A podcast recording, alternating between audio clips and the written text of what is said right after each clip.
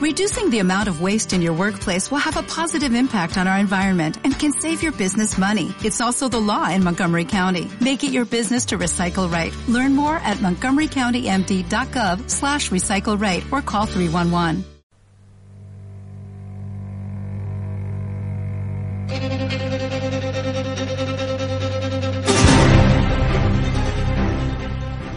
Buscadores, bienvenidos a este audio especial que publicamos hoy en la búsqueda. ¿A qué es debido? Mm, Muy sencillo y me gustaría explicaros un poquito el porqué de este audio el de hoy. Hace unas semanas, más concretamente el 9 de junio de este mismo año, si lo queréis buscar, podéis encontrarlo en la tercera temporada y es el número 36, el programa número 36, José Antonio, si no me equivoco. Muy buenas buscadores y buscadoras. Efectivamente es el número 36 donde José Manuel Frías habla de, de ese aniversario, de ese primer año y pico del caso Almagro y bueno, ahí se da un derecho a réplica porque se nombra a una persona, Juan José Sánchez Oro, y bueno, él se ha acogido al derecho a réplica y ahora Yolanda, pues qué vamos a hacer con el asunto. Juan José nos ha enviado un audio, el cual vais a poder escuchar a continuación. El por qué lo hacemos de esta manera, mm, eso es lo que yo os quería explicar. El por qué no lo ponemos en un programa normal de en la búsqueda. Muy sencillo. A nosotros nos quedan dos programas para terminar la temporada, los cuales ya tenemos grabados y montados ya que con las presentaciones de José Antonio, de Diario de un Psicólogo, estamos ya bastante liados y por eso ya tenemos formados esos programas. Pero nosotros, claramente, en ese programa, mandamos un mensaje en el que decíamos que si Juan José Sánchez Oro quería darnos pruebas o quería darnos su verdad, ese derecho a réplica, pues que nosotros se lo dábamos. Y Juan José se ha acogido a ese derecho a réplica y, por supuesto, nosotros pues se le hemos aceptado. Por eso hoy publicamos este audio.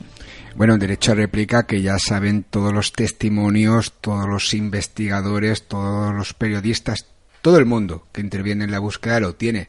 Lo decimos y lo repetimos. Y somos consecuentes con ello.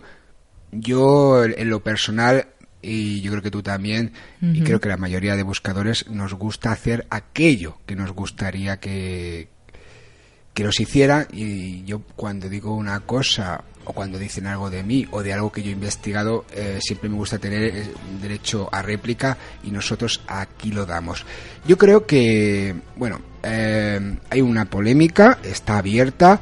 En septiembre invito tanto a José Manuel Frías eh, como a Juan José Sánchez Oro, eh, que ya lo hemos hecho vía telefónica, vía Facebook, vía todos esos co- contactos eh, que nos da la tecnología, que estén aquí, que estén en la búsqueda y que algo que empieza como negativo se convierta en positivo. Una puesta en común de este caso Almagro, porque yo creo que lo importante, y yo por lo menos lo repetimos aquí en la búsqueda hasta la saciedad, lo importante es el caso este o cualquiera. Lo importante son los testimonios. Nosotros somos el puente de unión entre el caso, los testimonios y los buscadores. Si después o, o antes de ese programa de, que estamos comentando, en el caso de que ellos decidan poner esa puesta en común en este programa, si entre esa época arreglan las cosas, oye, yo muchísimo mejor, si ya llegan a un punto en común, pues Bueno, muchísimo pero y luego, lógicamente, como aquí también se ha dado este derecho a réplica, como se ha hablado del tema, si alguien quiere hablar del tema, si ellos quieren participar, si los buscadores quieren dar su opinión, estupendo. Y si hay ese punto de unión que tanto uno como otro, y ahora escucharán a, a Juanjo, eh, se unen este verano y se toman unas cañas por Madrid o por Málaga y llegan a, a una amistad personal maravilloso, que de eso se trata. De eso se trata de, de compartir, de, de- de llegar a esa meta, de buscar respuestas, sean las que sean. Porque lógicamente, pues el caso mm, está ahí, está abierto y no hay que olvidar que ahí vive gente. Ahí vive gente y que también nosotros, como buscadores que somos, también nos gustaría saber realmente qué está pasando en esa casa. tenemos el, el derecho a saberlo. Pues José Antonio, queridos oyentes, José Manuel Frías, Juan José Sánchez Oro. Estáis invitados a escuchar ambos dos a vosotros mismos, de poneros eh, en común y de que los buscadores tengan todos los datos sobre el caso y nosotros también estamos eh, anotando todo al detalle y siempre la línea abierta de la búsqueda, contacto arroba en la búsqueda radio.com. Vosotros sabéis eh, también, eh, Juanjo, José Manuel, los teléfonos personales nuestros y aquí siempre la vía de comunicación abierta. Lo importante es el misterio. Vamos a unirnos todos en esa búsqueda de respuestas. Vamos a escuchar a Juan José Sánchez Oro ejerciendo su derecho a réplica.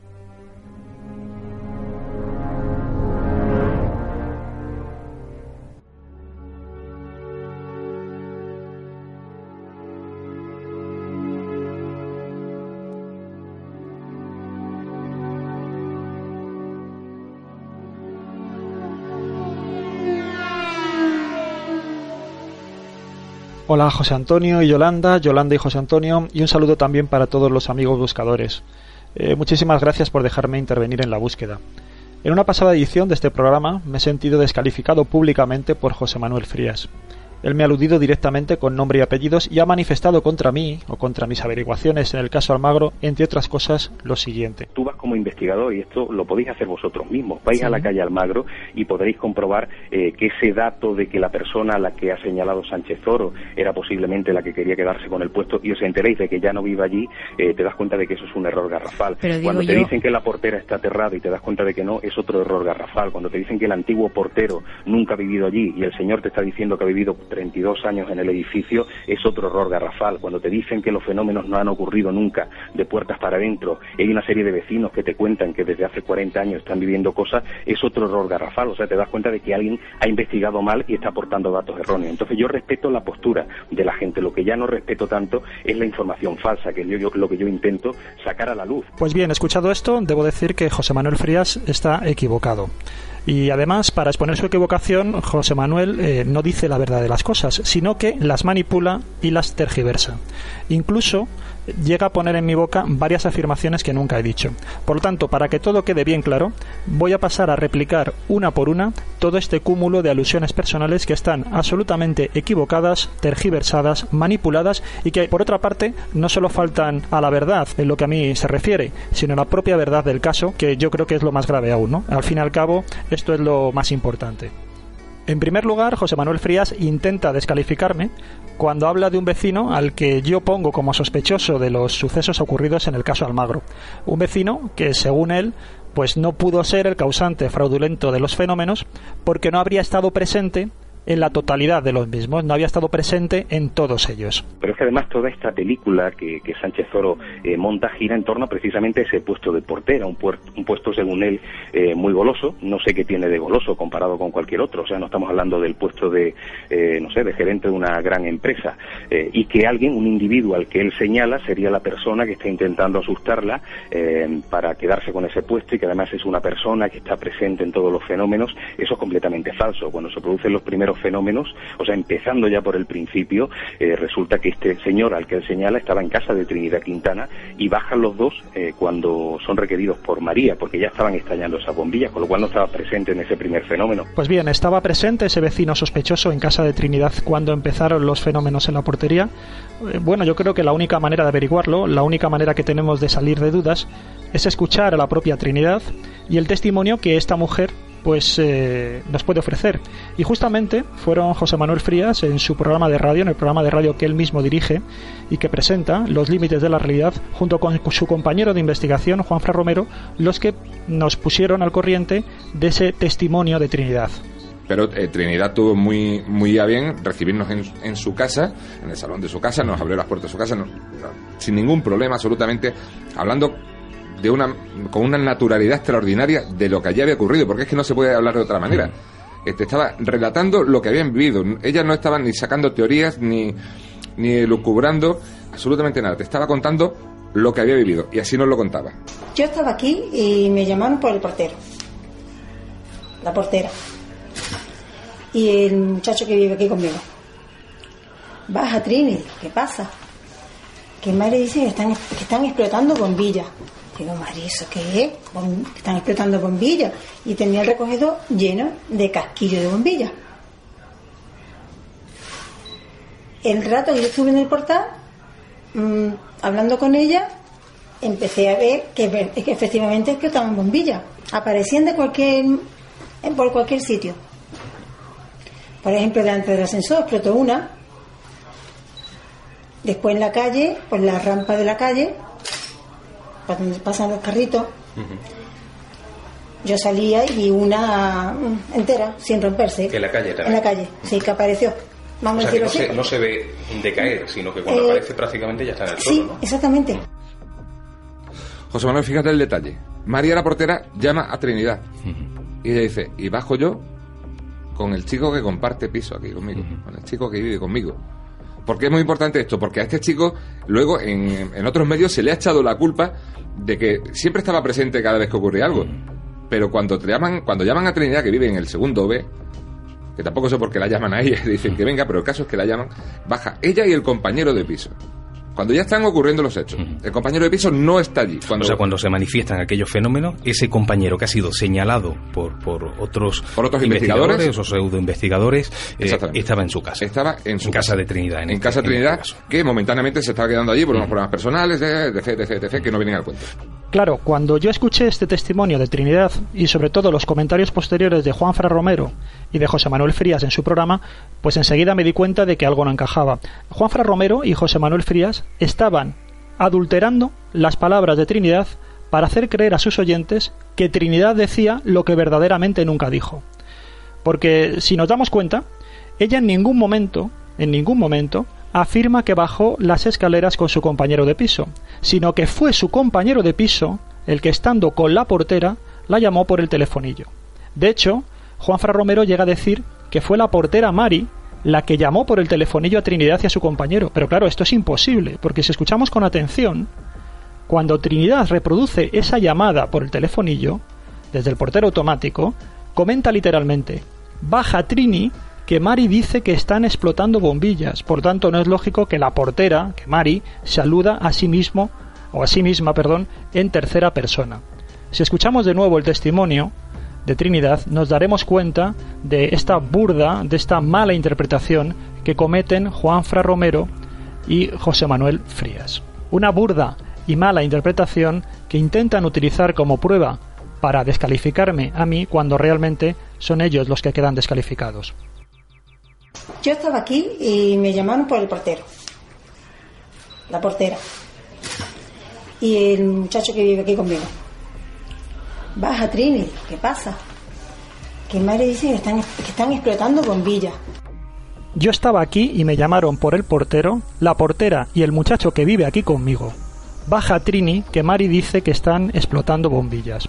Por esta razón, cuando Juan Fra Romero se sorprende de que la portera llamara a Trinidad, Que tampoco sé por qué la llaman a ella, dicen que venga, pero el caso es que la llaman. la razón es bien sencilla. Es porque no la llama la portera, sino su compañero de piso y vecino sobre el que recaen todas las sospechas, bien como agente fraudulento del fenómeno, bien como agente paranormal.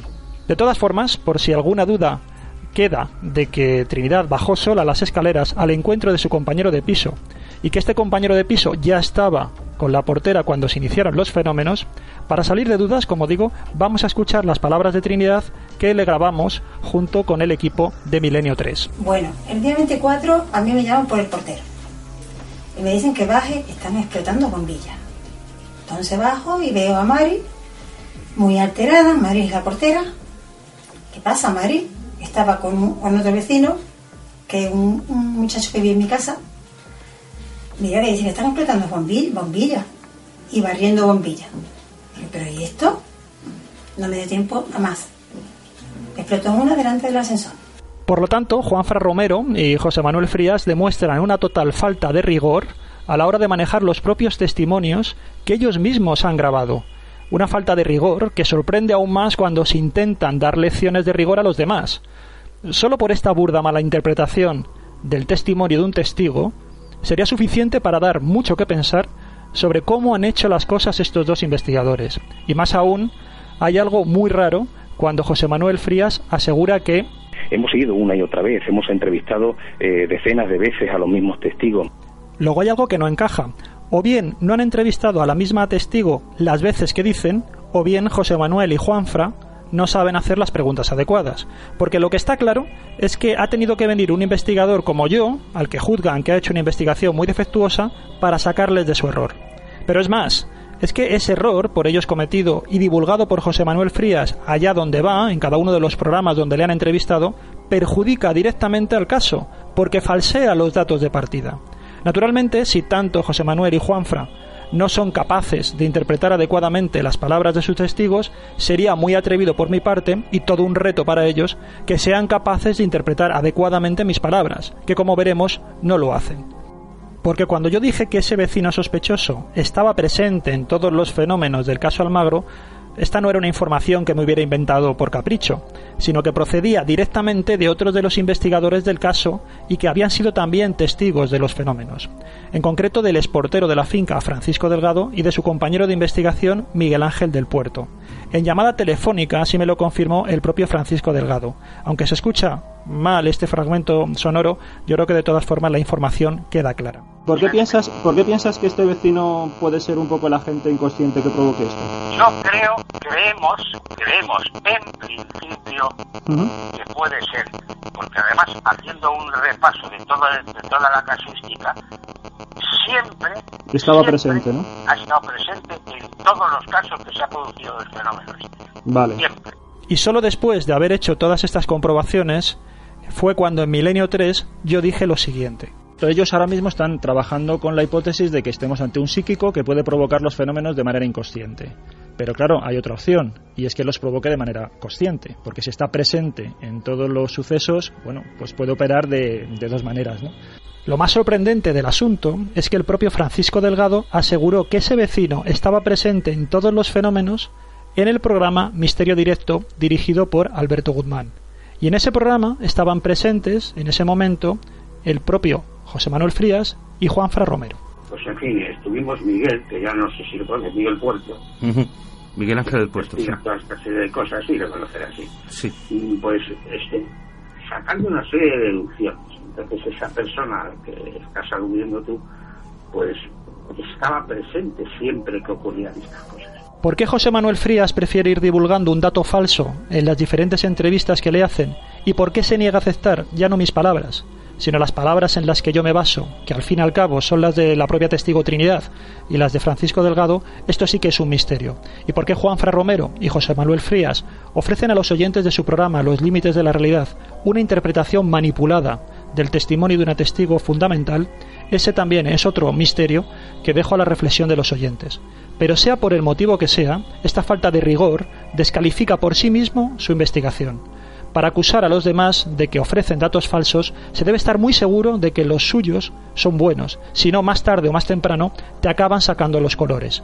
Después de todo lo cual, si volvemos a escuchar la descalificación que José Manuel Frías me hizo y que está en el origen de esta réplica, veremos lo vergonzosa que suena. Pero es que además toda esta película que, que Sánchez Oro eh, monta gira en torno precisamente a ese puesto de portera, un, un puesto según él eh, muy goloso, no sé qué tiene de goloso comparado con cualquier otro, o sea, no estamos hablando del puesto de, eh, no sé, de gerente de una gran empresa, y que alguien, un individuo al que él señala, sería la persona que está intentando asustarla para quedarse con ese puesto y que además es una persona que está presente en todos los fenómenos, eso es completamente falso. Cuando se producen los primeros fenómenos, o sea, empezando ya por el principio, eh, resulta que este señor al que él señala estaba en casa de Trinidad Quintana y bajan los dos eh, cuando son requeridos por María, porque ya estaban estallando esas bombillas, con lo cual no estaba presente en ese primer fenómeno. Y por supuesto, suenan absolutamente huecas y vacías de valor las siguientes palabras de José Manuel. Te das cuenta de que alguien ha investigado mal y está aportando datos erróneos. Entonces yo respeto la postura de la gente, lo que ya no respeto tanto es la información falsa, que yo lo que yo intento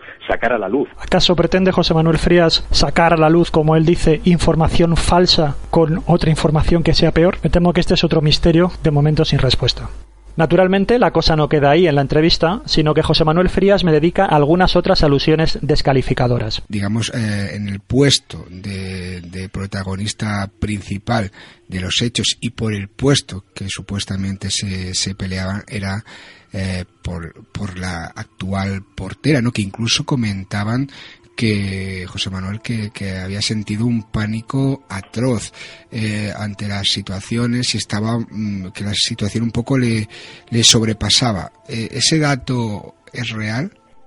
Bueno, yo no sé quién ha sacado eh, esa, esa historia a nivel público, sí sé que, por ejemplo, hay un investigador que es quien eh, ha intentado de alguna manera desmontar este, esta historia, hablamos de, Juanjo Sánchez Zoro, eh, pero no sé de dónde saca ese dato concreto, puesto que yo he hablado multitud de veces con, con la portera, ella lo ha vivido como una auténtica aventura, o sea, ella me decía que, que, este, que este tipo de temas le gusta, que ella suele ver programas y escuchar la radio porque le gusta el misterio, que habló con sus hijos que viven en otra provincia para contarles todo lo que había vivido, a mí no me dio impresión, no solo de no estar, de, no estar aterrada, sino de todo lo contrario, de haberlo vivido realmente con, con auténtica emoción. Y más adelante remata el asunto José Manuel Frías diciendo algo que me atribuye y ha repetido también en otros programas. Pero Cuando te dicen que la portera está aterrada y te das cuenta de que no, es otro error garrafal. Esta alusión viene de lejos porque en el programa que dirige y presenta el propio José Manuel con su compañero Juan Fra Romero también insistieron mucho en ello. Pero siguiendo con, con estas con estos comentarios que hace Sánchez Oro,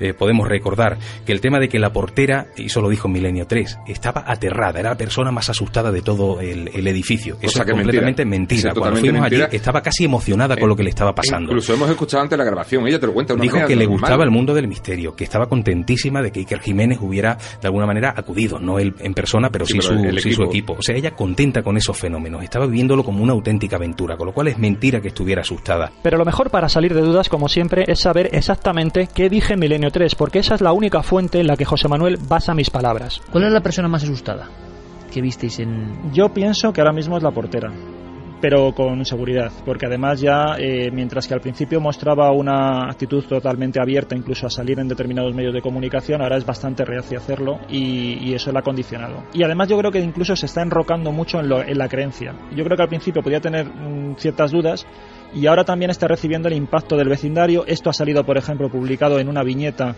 en un periódico local ha recibido ya pues algunos toques de determinados eh, también vecinos de la comunidad. Sociología del misterio en acción. Claro, claro. Entonces yo creo que eh, ahora mismo, por eso yo mm, insisto un poco, ya digo, no digo que sea fraude porque es imposible eh, que lo sepa, pero sí que intentaría no frivolizar demasiado y tener en cuenta que no me gustaría estar haciéndole el juego sucio a un desaprensivo.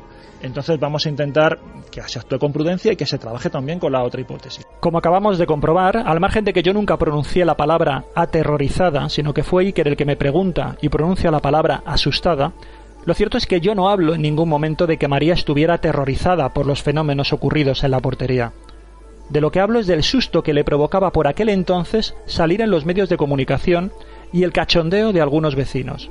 Y hablaba entonces con perfecto conocimiento de causa, porque María llegó a negarse a ser grabada por nuestro cámara para salir en cuarto milenio. Yo quiero salir en la tele, de verdad. Porque vamos, con la experiencia que he tenido de un par de teles, con el choteo y el pitorreo que tengo, de verdad. De hecho, fue la única persona que se negó a salir en cuarto milenio cuando se lo solicitamos. Tan incómoda estaba María por cómo le estaba tratando en general la opinión pública que nos llegó a decir lo siguiente. Es que María la fantasma, es que María no sé cuánto, es que el es que... Y yo ya dijo, bien, yo hablo con ustedes amablemente, a mí no me cuesta trabajo. Pero el choteo que tengo yo encima y el pitorreo que tengo yo encima, yo ya no puedo, no hay un Dios que lo soporte. Por lo tanto, cuando yo hablo del susto de María en Milenio 3, hablo en todo momento de ese susto mediático y vecinal. Nunca hablé de que María, cuando nosotros llegamos, estuviera aterrorizada por los fenómenos ocurridos. Yo no sé si, como dice José Manuel, María vivía con emoción y como si fuera una aventura todo lo ocurrido en la calle Almagro. A lo que yo me refería siempre en Milenio 3 fue ese susto mediático y cachondeo vecinal que, según la propia María, no hay un Dios que lo soporte. En consecuencia, José Manuel Frías malinterpreta mis palabras y las cambia de sentido para intentar hacerme decir lo que nunca dije. Algo similar a lo que ya hemos visto que hizo con las palabras de la testigo Trinidad Quintana.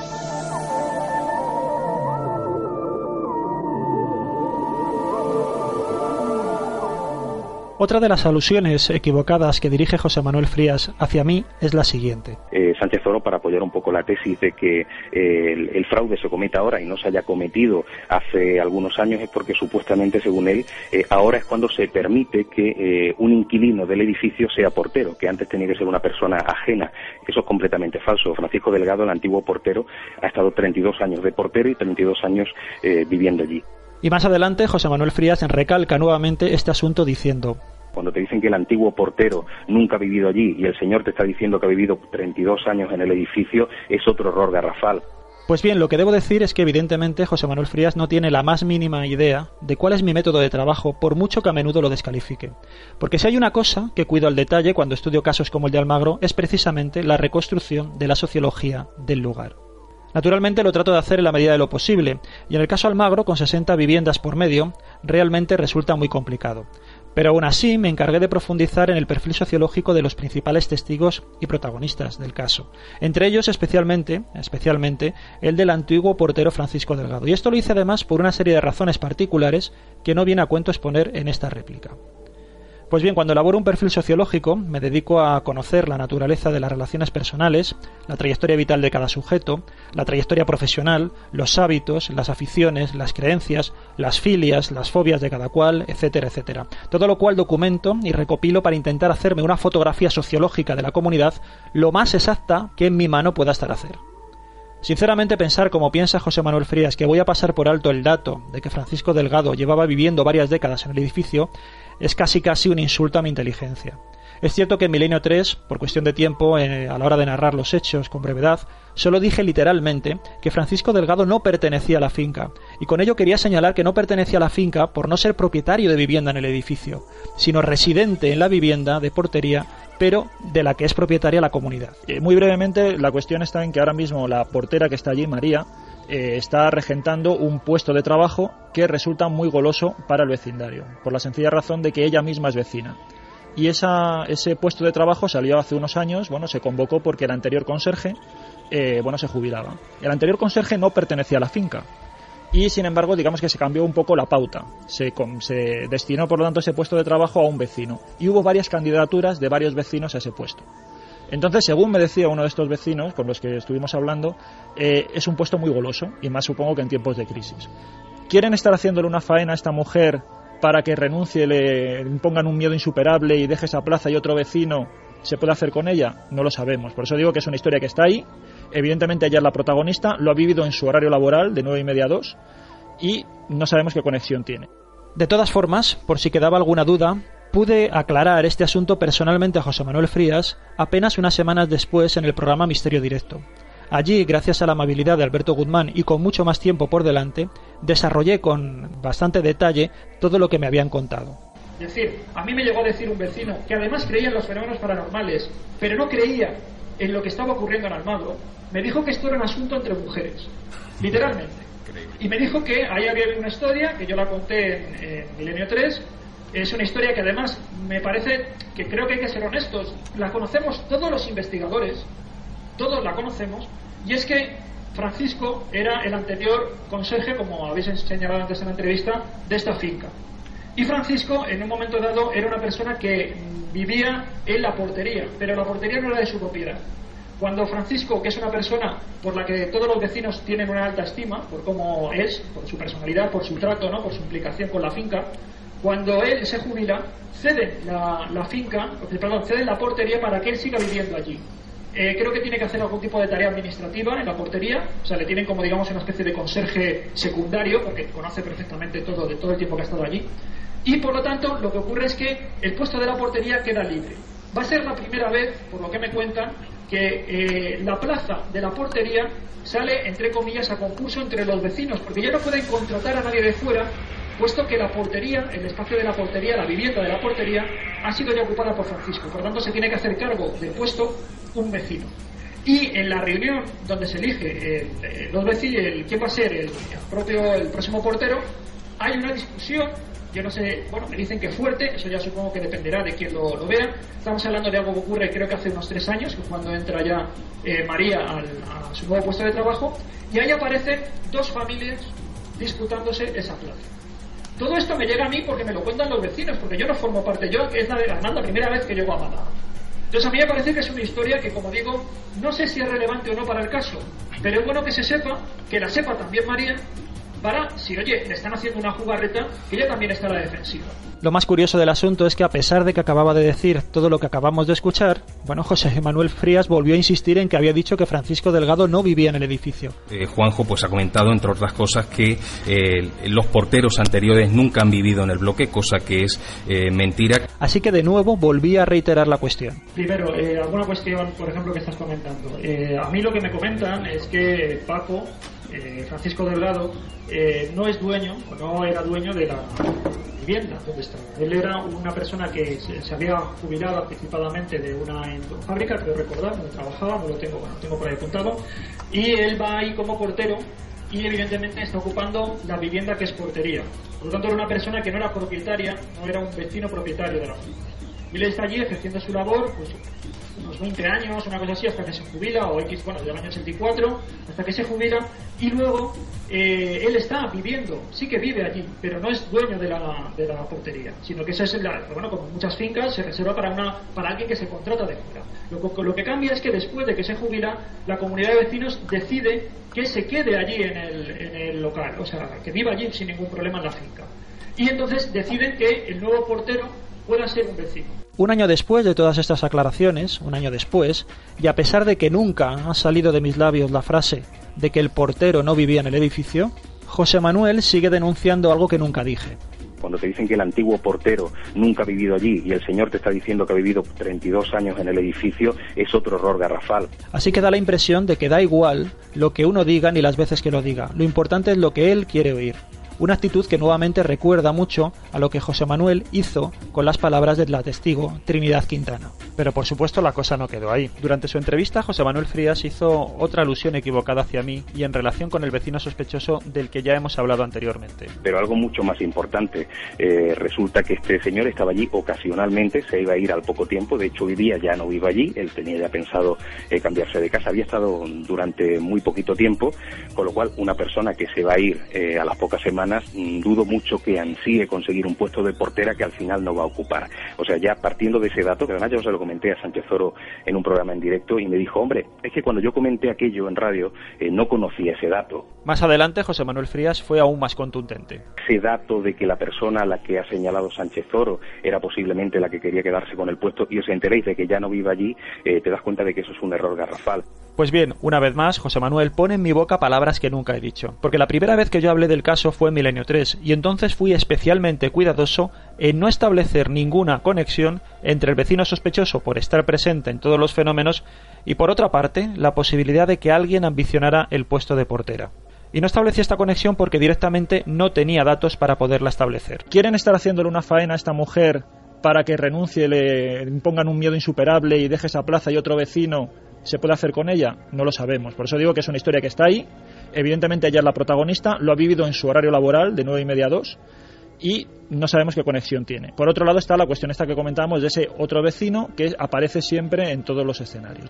Como acabamos de escuchar, lo que yo digo es que el asunto de la portera está ahí, que no sabemos qué conexión tiene, y por otro lado está la cuestión esta que comentamos de ese otro vecino que aparece siempre en todos los escenarios. Y recalco ahora que hablé de la cuestión esta que comentamos de ese otro vecino, porque en ningún momento dije que fuera ese hipotético mismo vecino que tuviera interés en hacerse con la portería.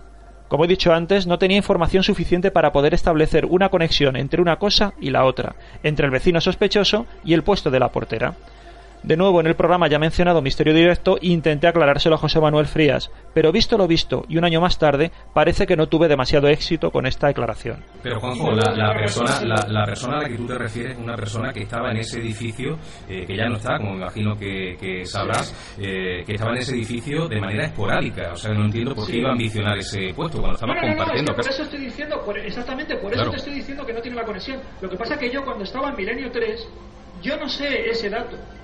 Yo lo sé después, yo os cuento la historia de la portera, porque es lo que me cuentan un vecino que te digo que literalmente me dice, esto es una Claro. cuestión entre señoras. Claro, pero ahí va, si yo, si yo no tengo nada eh, contra tu Y luego- testimonio y, me luego, gusta que se... y sí. luego me dicen lo del vecino que está en el trastero, pero yo en ese momento todavía no he indagado ¿Quién es este vecino? Claro, pero ¿Por ahí, con el claro, ahí quería yo ir. Me. Por lo tanto, cuando José Manuel Frías afirma ese dato de que la persona a la que ha señalado Sánchez Oro era posiblemente la que quería quedarse con el puesto y os enteréis de que ya no vive allí, eh, te das cuenta de que eso es un error garrafal. está volviendo a poner en mi boca palabras que nunca dije. Nunca afirmé y ni siquiera sugerí en Milenio 3 que hubiera una conexión entre el vecino sospechoso y el asunto de la portería. Y no lo hice porque no lo sabía. Me faltaban datos para relacionar ambas cuestiones entre sí.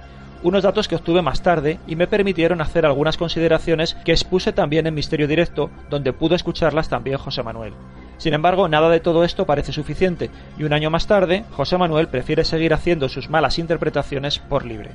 Para terminar, el último punto que merece réplica es el siguiente. Y bueno, de los datos que nos comentaban, eh, que proceden de muy atrás, porque también he escuchado en, en programas del género decir que estos fenómenos nunca se han producido de puertas para adentro, eh, que estos fenómenos no son antiguos, eso también lo apoya Sánchez Oro, y no es así. Y José Manuel Frías vuelve a insistir más adelante en su idea de que yo he dicho que los fenómenos nunca han ocurrido de puertas para adentro, sino solo en las zonas comunes. Cuando te dicen que los fenómenos no han ocurrido nunca de puertas para adentro, hay una serie de vecinos que te cuentan que desde hace 40 años están viviendo cosas, es otro error garrafal. Bueno, pues una vez más me veo en la obligación de tener que demostrar cómo José Manuel Frías miente. Porque acaso es cierto que yo haya dicho que nunca en la historia del edificio ha ocurrido algún fenómeno anómalo dentro de una vivienda? Escuchemos mis propias palabras en Milenio 3. Realmente se van sumando, eh, por ejemplo, ahora mismo se está hablando de un supuesto caso de poltergeist que ocurrió en una vivienda en el año 1964. Además, en este programa, Javier Pérez Campos expuso varios episodios extraños anteriores a los sucesos principales que dieron origen al caso Almagro, justo aquella mañana del 24 de mayo. Y estos sucesos los recopilamos durante nuestra visita al lugar en el equipo de Cuarto Milenio. Por lo tanto, José Manuel Frías vuelve a malinterpretar y manipular mis palabras. Yo no dije que no hubieran sucedido en el pasado fenómenos extraños de puertas para adentro en el edificio. Lo que dije es que no sucedieron de puertas para adentro cuando estalló el asunto aquel viernes 24 de mayo y en los días sucesivos de mayor actividad registrada. De hecho, como acabamos de escuchar, yo mismo mencioné la posible existencia de un poltergeist en uno de los pisos, aunque estaba pendiente de confirmación. ¿En qué me basaba para decir que los sucesos del 24 de mayo habían ocurrido en las zonas comunes del edificio? ¿Se trataba de una invención o de una pura especulación mía? Pues nuevamente no. Escuchemos a Miguel Ángel del Puerto, testigo de parte de los sucesos e investigador del caso Almagro. ¿Y qué es lo primero que os encontráis? En Es el momento en el que nosotros llegamos, primero llega Celia, mi mujer, y ella digamos que hace, hace una pequeña, una primera inspección y pues acompañada de Francisco Delgado pues se dirige a, las plantas, porque los fenómenos también se dan, se dan en zonas, se ha en zona común, en zona común en todo momento. Eh, portal, zona de los ascensores y eh, los pasillos de- de- del edificio, es un edificio de, de ocho plantas más el noveno, el ático, 64 viviendas y siempre en zonas comunes. Por si queda poco claro, escuchemos también una segunda opinión que nos manifestó Juan Cano, periodista del diario El Sur y uno de los primeros reporteros en cubrir la noticia. Y para terminar, eh, los daños y los fenómenos ocurren siempre de puertas para afuera, ¿no? Lo que nos cuentan los vecinos, sí, de momento el único que sucede dentro de un inmueble concreto de alguien es este que hablamos en el bar contiguo a la portería. Es que ese bar además tiene una puerta que da directamente a la portería del edificio. Ahora bien, Juan Cano nos habla de un bar, un bar que también sufrió una serie de fenómenos. ¿En qué situación estaba ese bar colindante al edificio? Bueno, pues el exconserje de la finca, el investigador del caso y también testigo de los sucesos, Francisco Delgado, respondió en declaraciones al programa Misterio Directo. ¿eh? Esa puerta que estaba abierta en ese momento nunca está abierta. Es una puerta que da al portal precisamente en la parte de atrás, digamos, de la entrada principal del bar. Nunca está abierta, pero en ese día estaba abierta porque había un albañil que del seguro de la casa que me estaba arreglando una pared que se había calado y tal y cual. Y esta misma situación de la puerta abierta del bar nos la confirmó a cuarto milenio el propietario del mismo local. Por tanto, con todos estos datos, yo manifesté en Milenio 3 lo siguiente. Aquí, a pesar de que tenemos 64 viviendas, el fenómeno no acontece dentro de las viviendas. Y eso es curioso, es decir, acontece en las zonas comunes, que es, y, y no es capaz de penetrar puertas, solamente actúa dentro de algunos locales siempre y cuando la puerta esté abierta que es lo mismo lo que le pasa a los humanos, que tampoco son capaces de atravesar las paredes, ¿no? Por eso digo que hay detalles que me hacen sospechar. Luego todos estos casos que se están añadiendo un poco, se van echando en el mismo caldero, también forma parte, hay que estar un poco prevenidos de lo que es el propio aura fabulatoria que se va sumando. Por otra parte, yo ni mucho menos negué la existencia de posibles casos anteriores, porque además de mencionar algunos pendientes de confirmación, recomendé tomar nota de todos los posibles antecedentes. Eso sí, actuando con precaución metodológica y mucha prudencia. Yo creo que seguramente iremos viendo poco a poco que se puede ir eh, creando una especie de burbuja y lo que hay que hacer es, como siempre, ver qué relevancia tiene. Está muy bien anotarlo todo, pero ver si se puede conectar con el fenómeno principal o no. En definitiva, José Manuel Frías vuelve a demostrarnos su falta absoluta de rigor cuando me atribuye. Cuando te dicen que los fenómenos no han ocurrido nunca de puertas para adentro, y hay una serie de vecinos que te cuentan que desde hace 40 años están viviendo cosas, es otro error garrafal. Efectivamente, es un error garrafal que hay que sumar a los muchos otros errores garrafales que venimos repasando. Lo que ocurre es que ni uno solo de todos ellos lo he cometido yo. Y por el camino hemos tenido ocasión de ver quién es el auténtico generador de errores en esta historia.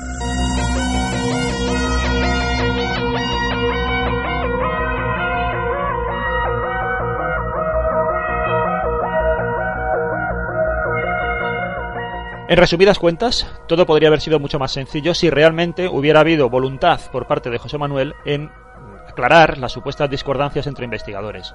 Le hubiera bastado con haberse puesto en contacto conmigo. Naturalmente, José Manuel es muy libre de preferir llamar e intervenir en diferentes emisoras en lugar de telefonarme directamente para advertirme de mis supuestos errores. Sin embargo, al no hacerlo, demuestra que tiene muy poco afán de aclarar la cuestión, ya que prefiere que mantenga mis supuestas equivocaciones antes que repararlas. Al mismo tiempo, tiendo a creer que no tiene el más mínimo interés en conocer los argumentos y pruebas que yo pudiera aportarle, y que en algunos puntos importantes me llevan a sostener unas hipótesis de trabajo contrarias a las suyas sobre el caso Almagro. Lo cual me parece igualmente una extraña manera de querer llegar, en verdad, al fondo de las cosas. Visto lo cual, no entiendo qué tiene de positivo el descalificarme públicamente, allí donde José Manuel no puede obtener réplica por mi parte, lo cual además de poco elegante, no dice mucho de su talante investigador, puesto que yo siempre he estado abierto a compartir todas mis grabaciones de testigos, dudas, datos y fotografías sobre el caso Almagro a quien me las ha pedido. Es más, he mantenido conversaciones e intercambios muy constructivos de información con otros investigadores como Frank Contreras y Alberto Guzmán, quienes tienden además a considerar paranormal el caso Almagro y cuyo punto de vista no solo respeto, sino que ha contribuido a enriquecer el mío. Por otro lado, solo he participado en cuatro programas, en concreto tres de radio y uno de televisión, hablando del caso Almagro. Y en estas cuatro ocasiones, en dichos programas, siempre se han ofrecido otras versiones alternativas a la mía por boca de otros interlocutores que también fueron investigadores directos del caso. En concreto, hablo de Miguel Ángel del Puerto, Francisco Delgado, José Manuel Frías, Juan Fra Romero, Fran Contreras y Alberto Guzmán. Por lo tanto, mi voz sobre este asunto nunca ha clamado sola en los programas de misterio, donde he participado, sino contrastada con otras voces no siempre coincidentes con la mía. En consecuencia no entiendo por qué se dan tanta importancia a mis palabras cuando sonaron a la par que las de los otros investigadores con igual capacidad que yo para argumentar, razonar y exponer públicamente sus consideraciones y averiguaciones sobre el caso Almagro. Hacer lo que últimamente está haciendo José Manuel en su gira por diferentes programas de radio, es decir, personalizar el caso Almagro en mí, como si yo fuera el problema del mismo, supone una descomunal torpeza metodológica. Es como mirar el dedo cuando se señala a la luna. ¿Por qué parece querer convertir José Manuel Frías el caso Almagro en el caso Juanjo, sobre todo cuando asegura que mi posición al respecto es absolutamente minoritaria? Lo desconozco. De nuevo es un misterio más que añadir a la lista de este raro asunto. Una ingenuidad investigadora o una miopía intelectual en la que parece presuponerse que por cuestionarme a mí se resuelven los varios puntos sospechosos que tiene el caso. Puntos que por otra parte hacen que en mi opinión resulte muy prematuro e imprudente descartar el fraude. Además, con sus descalificaciones equivocadas no solo me salpica a mí, sino también a todos y cada uno de aquellos programas de radio que amablemente le han entrevistado unos programas y unas intervenciones radiofónicas donde claramente José Manuel Frías ha abusado de la confianza que le han brindado sus presentadores y directores para decir todo cuanto ha querido a micrófono abierto y sin presentar ni una sola prueba de lo que decía. Con ello, por tanto, ha faltado también al respeto de los oyentes de dichos programas y ahora me corresponde a mí subsanar tanto error y tanta manipulación.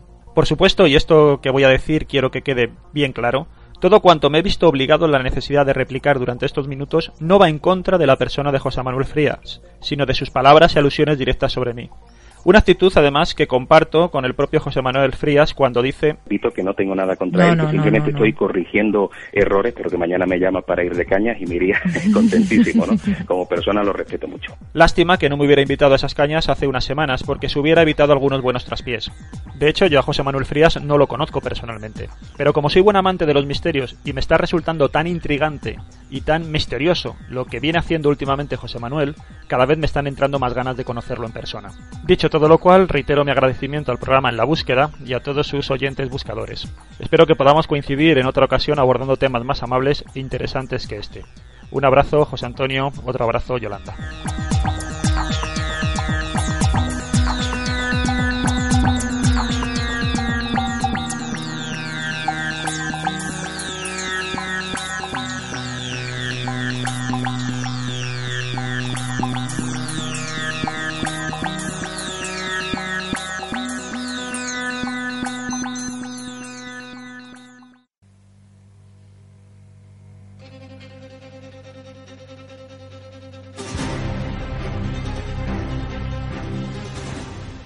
Y bueno, amigos y amigas buscadores, hasta aquí el audio proporcionado a modo de réplica por Juan José Sánchez Oro a lo comentado en el programa En la búsqueda 3x36, programa número 98 de LB por José Manuel Frías sobre el caso Almagro de, de Málaga. Si queréis saber más sobre el caso, en la búsqueda 2x22 en la búsqueda 2x23 y luego el 3x36. El por qué, el por qué este audio es eh, especial y lo colocamos directamente en iVoox, ya lo comentaba Yolanda, pero eh, también hay que decir que se comentó a Juan José Sánchez Oro que en septiembre, lógicamente, lo mismo que hemos hecho con José Manuel, nos gustaría haber hecho con él una entrevista, no un tú a tú, aquí en la búsqueda. Lógicamente, él también nos ha comentado y, bueno, hay que respetarlo, que hay un tiempo entre junio y septiembre y lógicamente pues vosotros buscadores el, lo mismo de aquí a septiembre no os acordáis del tema y José Manuel había comentado en junio eh, sobre el caso. Él dice, eh, Juan José Sánchez Oro, que podemos colocar el audio directamente en el podcast, eh, que no le importa. De hecho, nos lo pide así y bueno, nosotros lógicamente lo ponemos directamente. ¿Por qué digo esto? Digo esto porque quiero evitar cualquier tipo de suspicacia, ¿de acuerdo?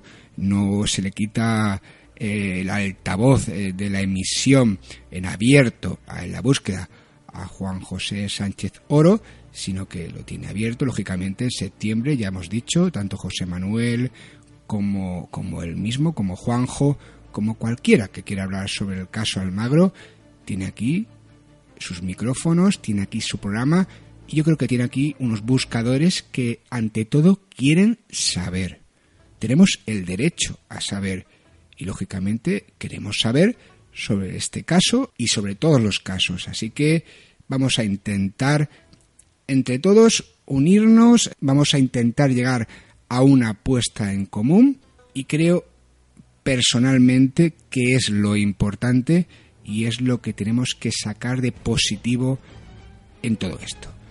Ahí quedan las vías de comunicación, contacto arroba la búsqueda radio.com todas las vías del Facebook, del Twitter, el teléfono de la búsqueda y bueno, tanto José Manuel como Juanjo, como quien quiera comentar sobre el caso, nosotros estamos dispuestos. En el número 101, hablar del tema, en el 102 y los programas de En la búsqueda que hagan falta. Nos vemos, nos escuchamos aquí en la búsqueda próximamente y que sea para cosas eh, más positivas porque lo importante, al fin y al cabo, es la búsqueda real de respuestas.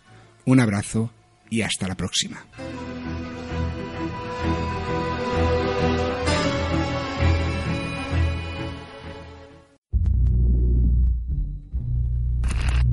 ¿Quieres ponerte en contacto con nosotros? Contacta con ELB a través de la página web www.enlabúsquedaradio.com o a través del mail del programa contacto en la Tienes muchas formas de ponerte en contacto con nosotros, incluso en nuestra página oficial del programa o a través de nuestro perfil de Facebook. O síguenos en nuestro perfil de Twitter, arroba en la búsqueda 1. ¿Te preocupas por tu familia? Entonces, ¿por qué darles solo huevos ordinarios cuando pueden disfrutar de lo mejor? Eggland's Best, los únicos huevos con ese delicioso sabor fresco de granja, además de la mejor nutrición como 6 veces más vitamina D, 10 veces más vitamina E y 25% menos de grasa saturada que los huevos regulares, además de muchos otros nutrientes importantes. Así que, dales los mejores huevos. Eggland's Best, mejor sabor, mejor nutrición, mejores huevos.